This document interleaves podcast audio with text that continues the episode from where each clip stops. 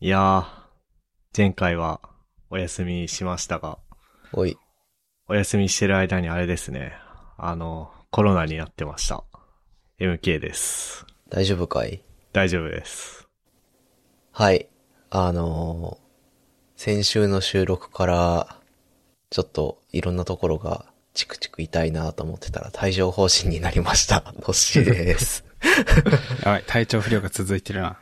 と言いながら全然関係ないデバイストークなんだけど、えっと、北海道で限定で発売されてるキリンガラナっていうやつの飲み物のパッケージが変わってることに今日気づきまして、 何で、へえ、変わったんだと思ったら、実は6月21日から変わってるっぽくって、ほう。何そう、久々にガラナ買ったんだなって実感しましたね。あの、40周年オリジナルデザインになってるらしいです。あ、これ俺、買ってたわ。そういえば。そっちの方が先に。あれ近所の、あの、マイバスケットで北海道フェアやってる時に、おー。キリンガラガラナとコアップガラナを一本ずつ買って久しぶりに飲み比べたっていうのを今思い出 した。ニッチなのに比べ よう。あー。なるほどね。僕も、実は楽天でさ、ガラナ売ってるから さ、そっち。密輸入してるんだけど、密輸入。で、も、持ち込んでしまってるんだよあれだわあのね、350のうん。缶だから、多分、うん。わかんなかったわ。変わってなかったわ。確か多に分うん、なるほど、なるほど。多分ペットボトルが変わったのかなペットボトルの多分ラベルが変わったんだろうね。あれだよね、今、ペットボトル、500のペットボトルと、うん。 350の缶しか売ってないんだよね、からなって。あ、そうなの ?500 の缶はも ?500 う缶は売らなくなったらしいよ。うん。あ、そうなんや。ええええなるほど。で、今日ガラナ買ってきて、手作り餃子と一緒に食ってうめえってしてました。ふっくんです。いいなぁ最高だった組み合わせ。いいね。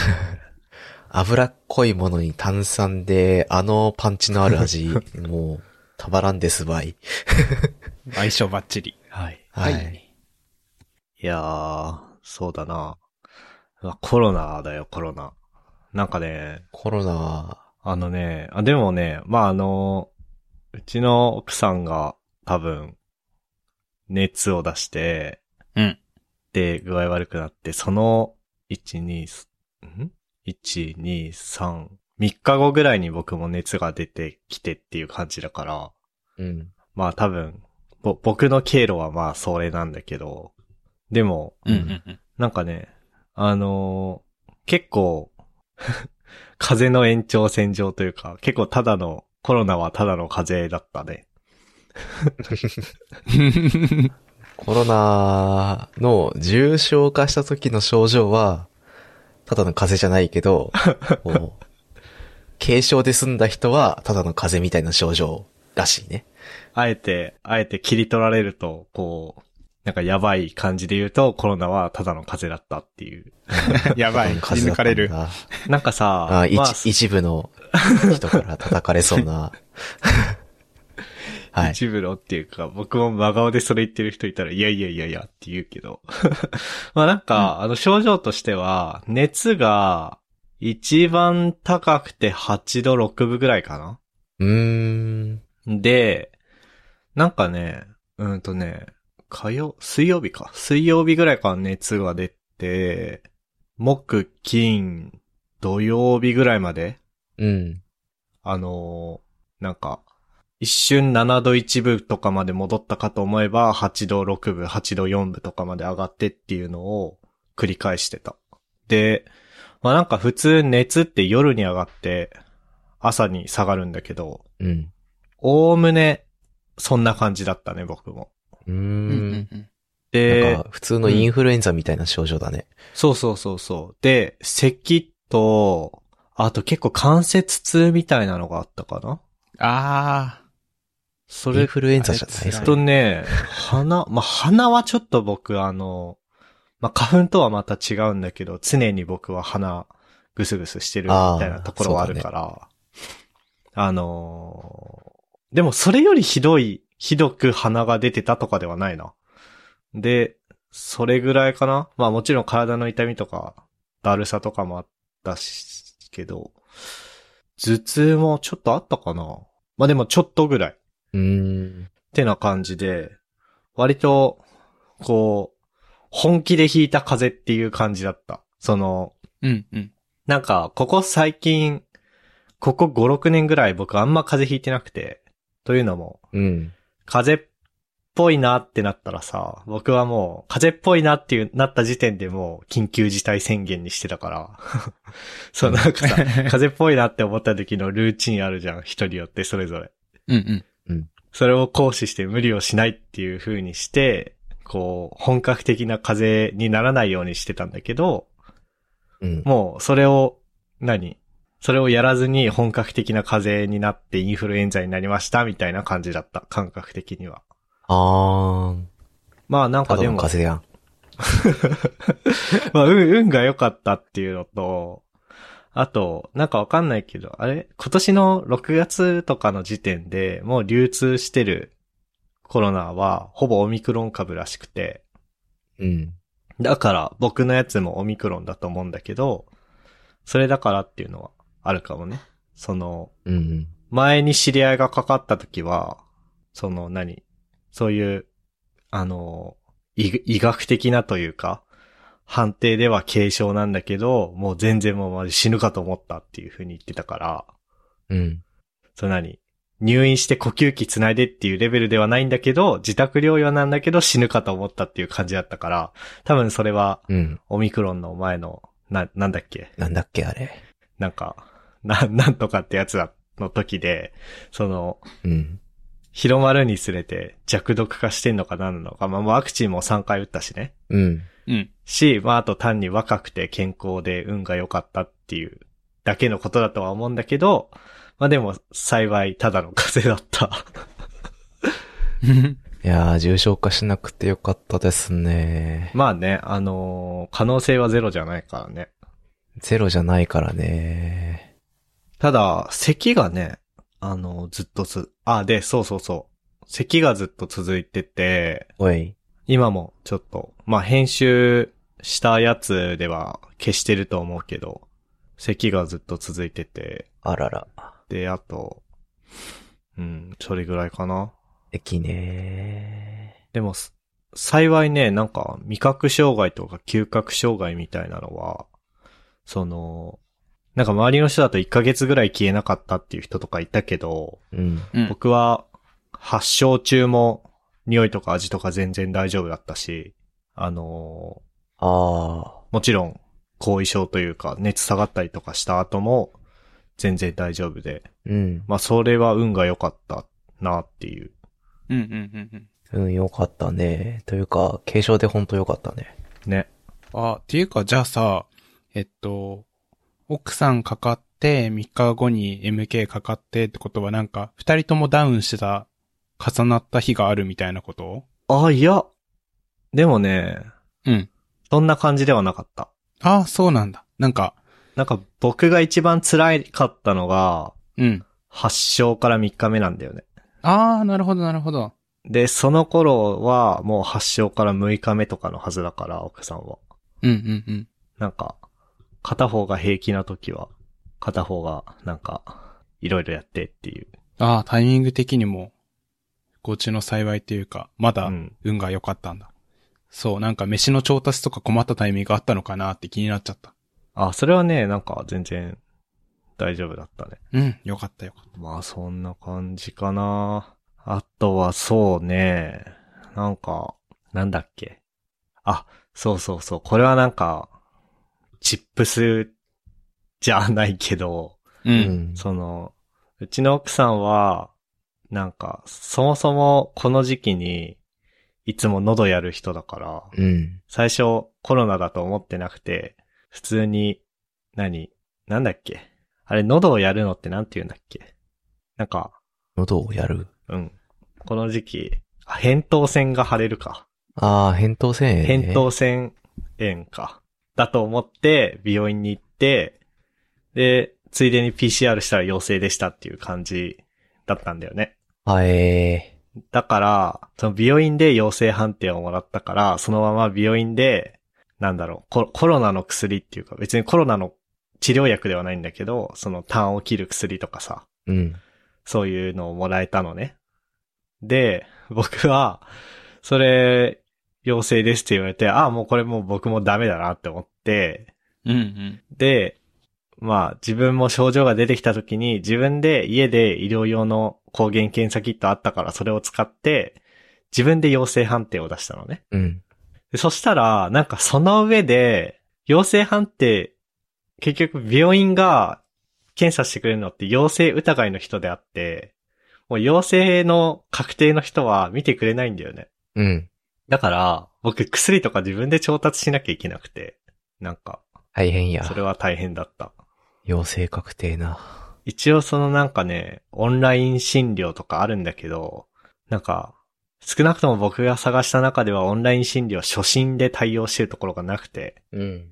その、なんか、もっと遠くとかだったらあるのかもしんないけどさ、あの、理想は、まあ、歩いてはいけないけど車なら行けるなっていうところでオンライン診療してもらって薬届けてもらうっていうのが良かったんだけど、うん。もうそれもなくて、だから、自分で Amazon とかで薬買って、大変そ置き配してもらってっていう感じで。だから、病院で陽性判定もらった方がいいよっていう。う。でもなんか、それもよくわからんよな。うん。まあでも、わ、わかるっちゃわかるんだけど、まあ、処方箋なんっかこう、ていうのが医者しか書けなくて、そ処方箋じゃないと手に入んない薬っていうのもあって、みたいなうんうん。う、うん。ことなんだと思うけど。まあね、感染拡大しないために医療機関をハブにしないために来ないでくれっていうのは全然わかるけど、うん。もう自分で、あ、陽性やんってなった瞬間、こう、どこにも頼れる場所がなくなるって いう。はい、自己解決してくださーいって言われるのも、ちょっとさ、ちょっねと厳しすぎるよね。ちょっと悲しいね。うん。まあ、なんかもうちょいちゃんと調べればあんのかもしんないけど、もしかしたらね。そう。で、あ、そうそうそう、あとあれだわ。なんかどうでもいい話だけど、神奈川県で、まあ、多分都道府県ごとに、自治体ごとにやってると思うんだけど、その陽性者登録っていうウェブの窓口があって、うん。そこになんか抗原検査キット陽性の線が出たやつと写真撮ってなんかこう、フォームに登録するんだけど、そのフォームが、あの、エレメンタル UI っていう Vue.js の、おお。あの、何結構活かした U- ?UI コモダンンな感じのポーネントライブラリうん。使ってて、なんと、それ、あの、ゆるふわポッドキャストの管理画面でも使ってて、国が認めた管理画面です、みたい な。のは、ち箔ょがっつくと面白かっおもろ。た。そんな感じっすかね。うん。まあ、あの、なんだろうな。なんかあんまギラギラしながら、ただの風邪でしたとかっていうの実は良くない気がしてきたけれど、あ の、なんだろうな。あの、皆さんも気をつけてくださいっていう感じですかね。気をつけよう。あ、でもだいぶね、なんか、ポッドキャスト、かれこれもう15分ぐらい喋ってるけど、うん。その間、1回ぐらいしか咳が出ない程度には治ってきたな。おー、よかったね。あ、なんかよかった。うん、よかった、よかった。まあ、トッシーの、なんだっけ、帯状方針うん。もう、なんか、まあまあ、ちょっとしんどい。けどね。ね、なんか、水痘ウイルスが神経に入って、で、水疱瘡にかかったことがある人は、なんか、帯状方針って言って、こう、神経痛と、を伴う、こう、発疹が出る。うん、体の、こう、胴体に、お腹周りに、帯状に、湿疹が、ボツボツボツとできる病気らしいんだけど。うん。発疹はね、大したことないんですよ。あ、そ耐え、耐えられる、痒さとか、う。うん。だし、毎日、その、服の下にインナー着て、うん。でやれば、こう、服が汚染されたりってことも範囲狭められるから、あそこら辺をかい解決できるんだけど、まあ、神経痛よねう。ん。こう、内側の痛みってさ、回避できないじゃん。どうしようもないね。そう。外側の痛みだったらさ、こう、つねったりとかさ、薬塗ってさ、とかできるんだけど、内側の痛みって鎮痛剤以外で止める方法がないからさ。そうね。そう。で、僕、強がって、あ大したことないやろ、つって、あの、病院行った時に、鎮痛剤、処方しますかって聞かれたのに、いやー、一旦いいっすって言って、断ったの。あら、 これがね、大失敗ですしね。ああの、あ。絶対に鎮痛剤はもらった方がいいです。なるほどね。あのね、あのー痛い目見ると。 痛い目見ると。まあ、しかも、その後、その何、そこで、ああ、もらっときますって言って処方してもらえば3割負担だけど、後でさ、うん。あの、いや、やっぱこれ無理だわ、ちょっと自分でドラッグストア行って買うわってなったら、あの、100%負担だから、そやでやっ。ぱもらえるもんはもらっといた方がいいね。せやで。もらえるもんは絶対にもらっとき。いやー、体調不良ポッドキャストですね。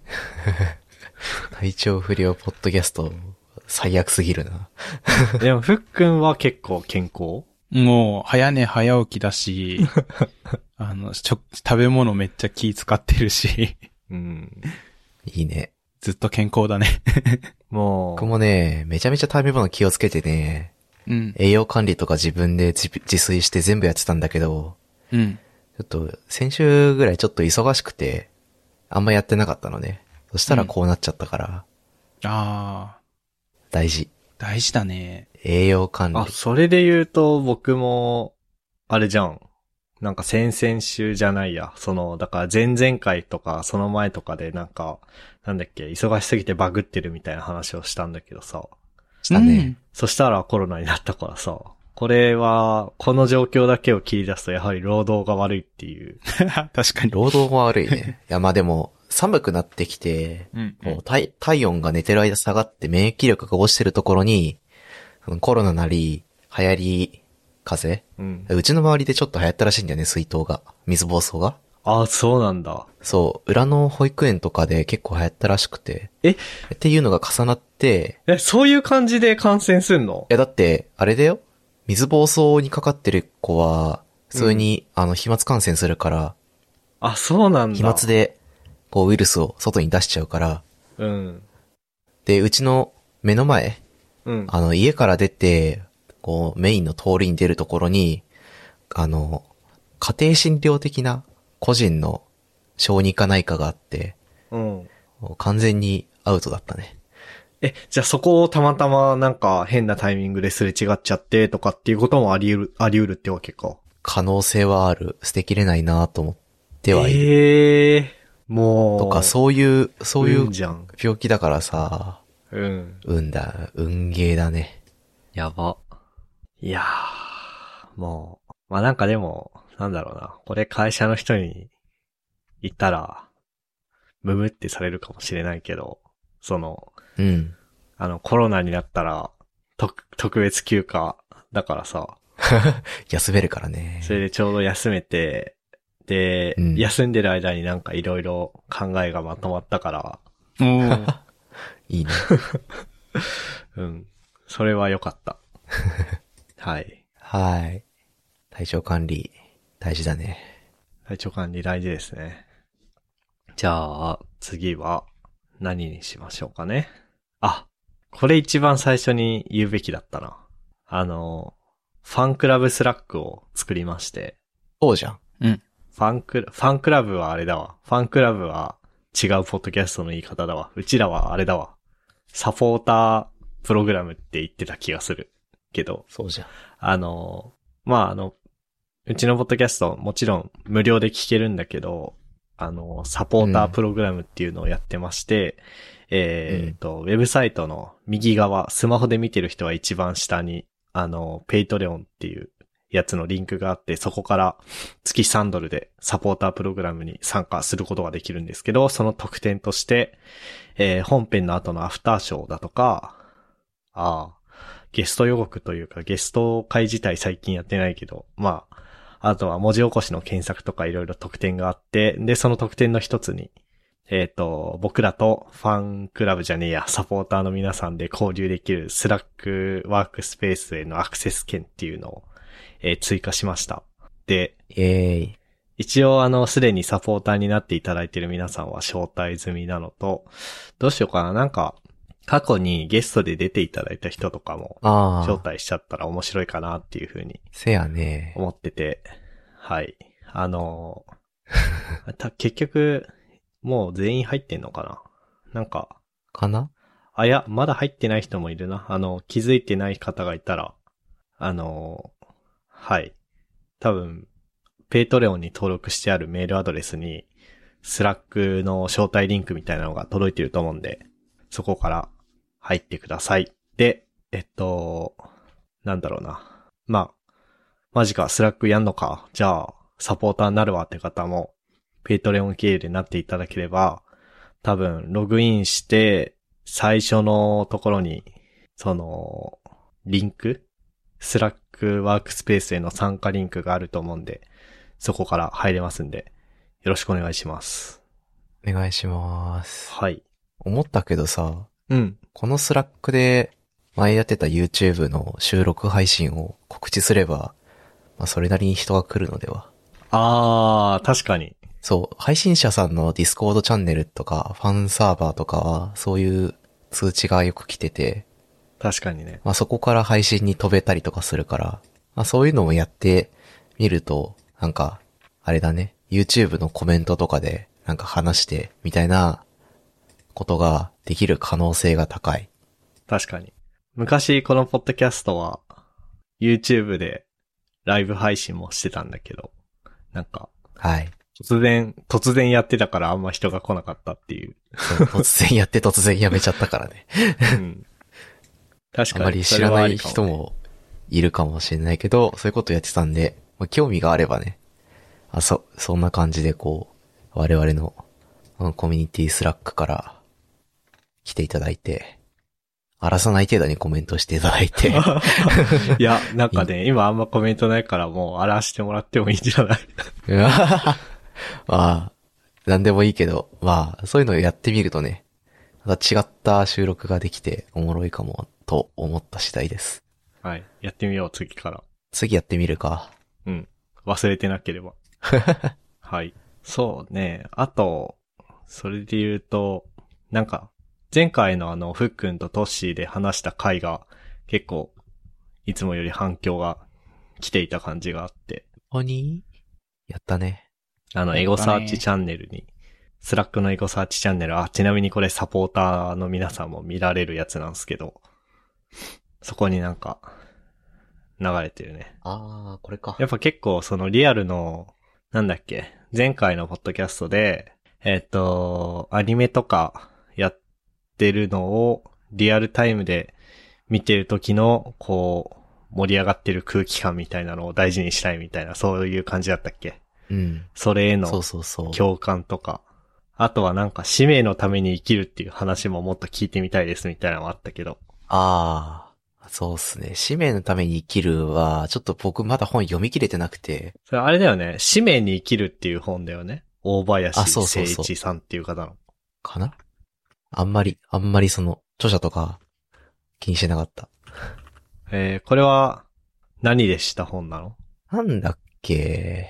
ああ、そう。こないだ、たまたま、田村装備開発って言って、うん。多分、MK とフックンはわかると思うんだけど、うん。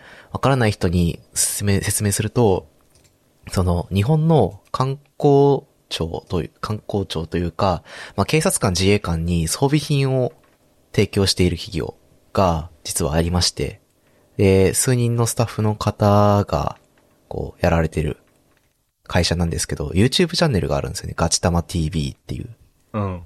で、それを、そことどっかがコラボしてる動画たまたま見て、その本の存在を知ったみたいなええ感じ。で、確か、この、多分ね、今話せねえや。あ、ちょっと、次回、本読み切ってまた話すわ。あのー、そのガチタマ TV と、イスラエル親善大使かなんかやってる人のコラボ動画みたいなのがあって、そこで、その人、その親善大使の人が書いた、なんか本が、まあ、紹介されてて、っていうので知った本ですね。なるほど。なんか、はい。今レビュー欄見てるけど、うん。なんだろあ、違うわ。ミッションドリブンっていう本だ。うん、今、トッシーが言ってたやつはそう高崎慶慶吾さんかなっていう方が書いてる本で、ミッションドリブンでサブタイがお金に生きるか使命に生きるかっていう本で、あ、これがこの間言った、その、どういう価値観で生きていくんですかどういう人だ、価値観で仕事をしていくと、もっともっとこう、うまくなる、うまくいくんですかとか、っていうのをこう、宗教の観点とかいろいろ使っ、こう、交えながら話している本らしく、まあ、これを今ちょっと読んでます。それが、ガチタマ TV で紹介されてたやつね。ミッションドリブン。あ、そうそうそうそう。で、前回言ってたやつもそれね。あ、そうです。あちょっと、なるほあどの、ね今度タイトル間違ってしまってたんですけど、うん。えっ、と、その、ミッションドリブン、お金に生きるか、使命に生きるかみたいなはいはいはい、はい。タイトルの本で、で、まあそういう価値観について説明されていて、で今ちょっと、お、いい話やなと思って読んでるところです。なるほどの。で、ちょっと次回までに読み切って、まあ一回読んだだけだとうまく説明できるかわかんないけど、こう、少し話せるといいなと思います。はい。じゃあ、僕前回に、前回のエピソードに完全に全然違う本を、使命に生きるっていうワードだけ拾って出てき た。さっき僕が大林誠一さんっていう風に言ったやつがそれなんだけど、全然関係ない本を貼ってたんで、あの、リンク直しておきます。これは完全に僕の、僕が 悪いいややね。いやいや。 なんかさ、本のさ、うん紹介するのってさ、むずいよね。むずい。自分がさ、うん。なんかち、タイトルを誤認して、こう、読んでる場合ってたまにあるじゃん。あー、なんか、副、副題で、副題でひ識別してるパターンはあってさ。あー、そうね。そう。なんか、そういうのでなんかたまにね、タイトル間違えて、いや、見つからんけどって言われて、え、なんでだーってな、なったりすることがあったから、多分ね、ダメだね。もっとちゃんとしなきゃね。僕もあれだわ。37シグナルズっていうか、まあベースキャンプ、レールズ作った人、会社うん。の本でさ、なんだっけな。なんか、リワークとリモートっていう本があるんだけど、はいはいはい。それ多分日本語訳版だとね、なんだっけな、なんだっけ。確かリワークは、あ、リモートは、リモートワーク、ん強いチームはオフィスを捨てるか。あ、そうだね。緑色の。で、あ、それ、そ、みど、ん緑色がリワーク。リモートが赤。はいはい。で、リワークの方が、なんだっけな、なんか、小さなチーム、大きな仕事みたいな感じで、もう全然違うやんけ、みたいな。赤いタイトルのやつか。あ、多分、多分逆、逆。色、色逆。逆か。リワークが緑で、リモートが赤。なんだけど、まあそんな感じで、僕はリワークとリモートって思って読んでるから、人と話が合わなかったりするし、あと、そう、一回読んだだけだと、なんか、全然覚えてないんだよね、本の内容。 ね。だからそれはすごくわかる。はい。てな感じで、なんか、一瞬話題が、こちゃこちゃしたが、あともう一個ぐらいなんか、誰かあります特になければ、みんな、岸田総理のサーモンランのやつは見た見てないっすね。マジであれはね、最は近ま、最はま近る話題のあの、ひろゆきぼ、ひろゆきメーカーみたいなののうん派生版だよね、あこれ多分。うん。ああ、た、なんか、あの違ーうのせかな説明、いや、多分大体合ってんだけど、説明すると、なんか、さ、スプラトゥーンのサーモンランあるじゃん。あの、イクラを集めて入れるやつ。うん。うん。あれを録画して、えっと、実況してる人がいるんだけど、その実況の声が、後で、後、後入れした岸田総理の声なんだよね。 で、この時点でちょっとおもろいんだよな。なんかあの、何ちょっと政治家というか、総理の答弁っぽい感じで実況してて、すごい面白くて。 うん。で、その声がね、なんだっけな。TTS、だからテキストトゥースピーチうん。で生成してるっていうのは言ってたけど、何を使ってんだろうね。その、なんか、岸田総理の音声をいっぱいかき集めてモデル作ってやってんのか、それとも既存のなんか、なんかのやつを一生懸命パラメータ調整して手動で岸田総理に寄せたのか、どっちなのかっていうのは、手動で岸田総理に持ってったのすごいけ ど。でもあれじゃん、あのさ、なんだっけ、声フォントのやつもさ、うん。あの、声フォント側が指定した文章を読ませないといけないのね、あれ。そうだね。そう。で、そんな都合良くないじゃん、多分。うん。だから、自分でやったか、モデル作って。うん。それか完全にサンプリングしてやったかだよね。あ、音、音マット的な感じってことそう。いやー、えー、それできんの音素、音素単位での分解はもう現時点でできるから。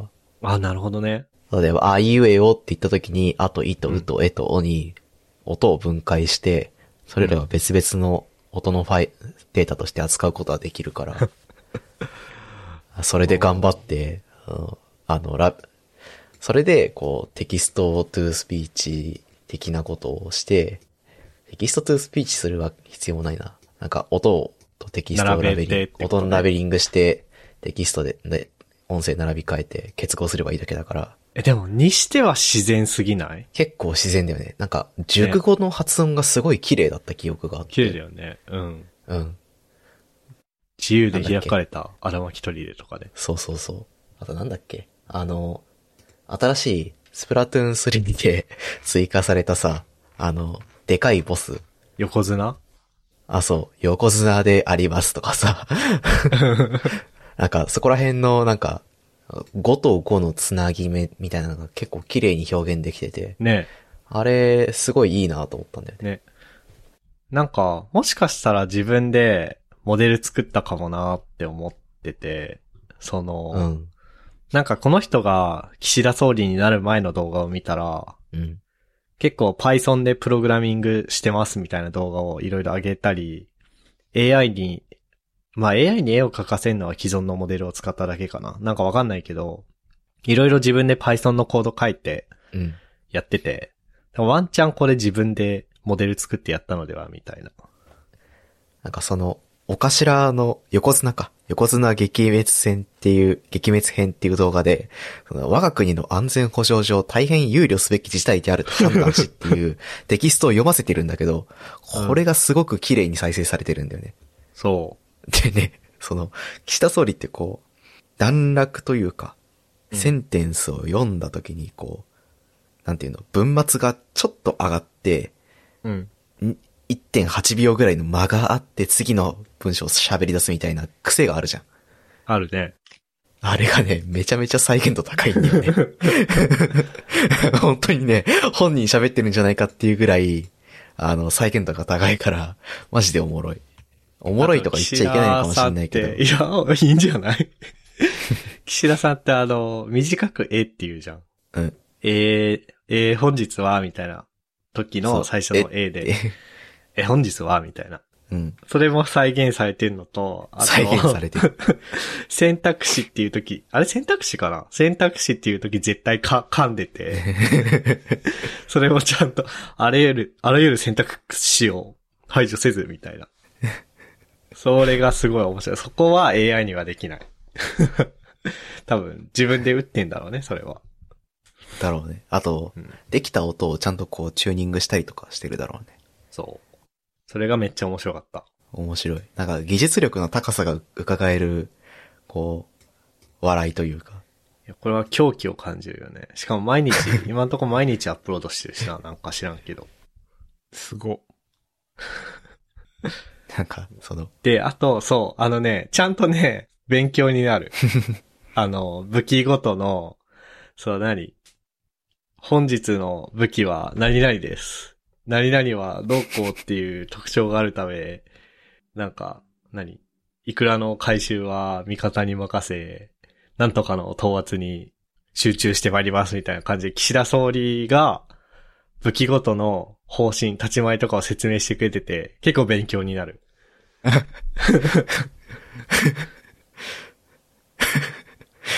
あコメント欄も秀逸、秀逸でさ、うん。シャープ、金いくらの一律給付を求めますとか、 完全に。政治と一営利企業っぽい、熊さん紹介ズブズブなのは草みたいな話とか、 めっちゃ面白い。 自由で開かれたインド太平洋を守っていますとか、あそういうね、なんか、コメント、コメント、コンテンツを消費する側もちゃんと、こう、面白くて好きだわ。しかも、俺に、うんあの何、これを、なんか、昨日とかも会社の人とサーモンラインやったんだけど、うん。この動画を見てる人とサーモンラインやるとなんか共通の言語ができて て、そう、ちゃんと何、チームワークができるっていう感じですなね。んかおもろいな。えー、ヘビを退治したいと思います、とかっていう話になる そう。ヘビですとかね。それがめっちゃ面白い。ちょ、なんか収録中にも、この収録中にもなんか動画出てたから見なきゃな。っていう感じですかね。の。はい。はあ、あでもなんか、意外と、収録時間的には40分ぐらいなんだけど、あの、咳込んだりせずに、健康的。特に山場のない収収録でございましたね。健康で大変よろしいかと。もう、じゃあもう完治したかもしれない。コロナはただの風これ以邪。いや、上は良くいけなないいなこれ、文字起こし検索できるかなこれ。コロナはただの風邪でさ、Google 検索引っかかったらどうしよう。まあ、あの、Google には引っかからないから大丈夫だけどね。あでもあ。、ページのワードとしてはは入れないでほしい。そうだね。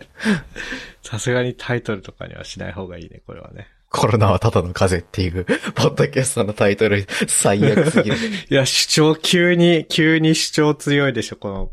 急に世間に対する主張を押し出 す、オタクのポッドキャストやばいな。っていうか、今、状況的にはどうなのコロナって。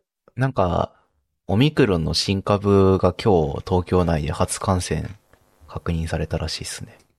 あ、本当何、何かわからない。あー、まあでもなで。も新しいらしい。なんか、うん、結構。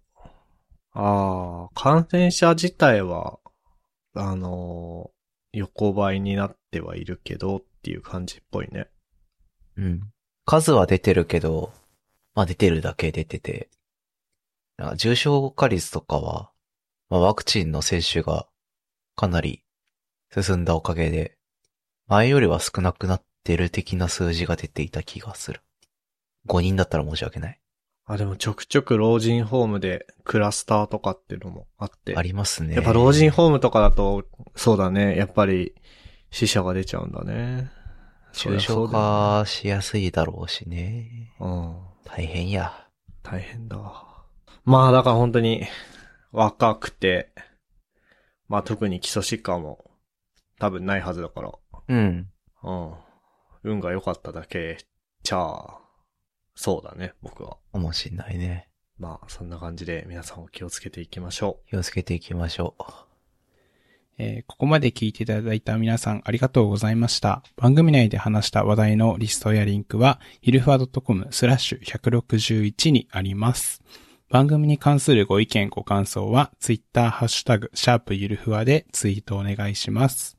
面白い、応援したいと思っていただけた場合は、ウェブサイトのペーテレオンボタンからサポータープログラムに登録していただけると嬉しいです。それでは、MK、ふっくん、トッシーでした。ありがとうございました。う。ありがとうございました。 And now, a short commercial break.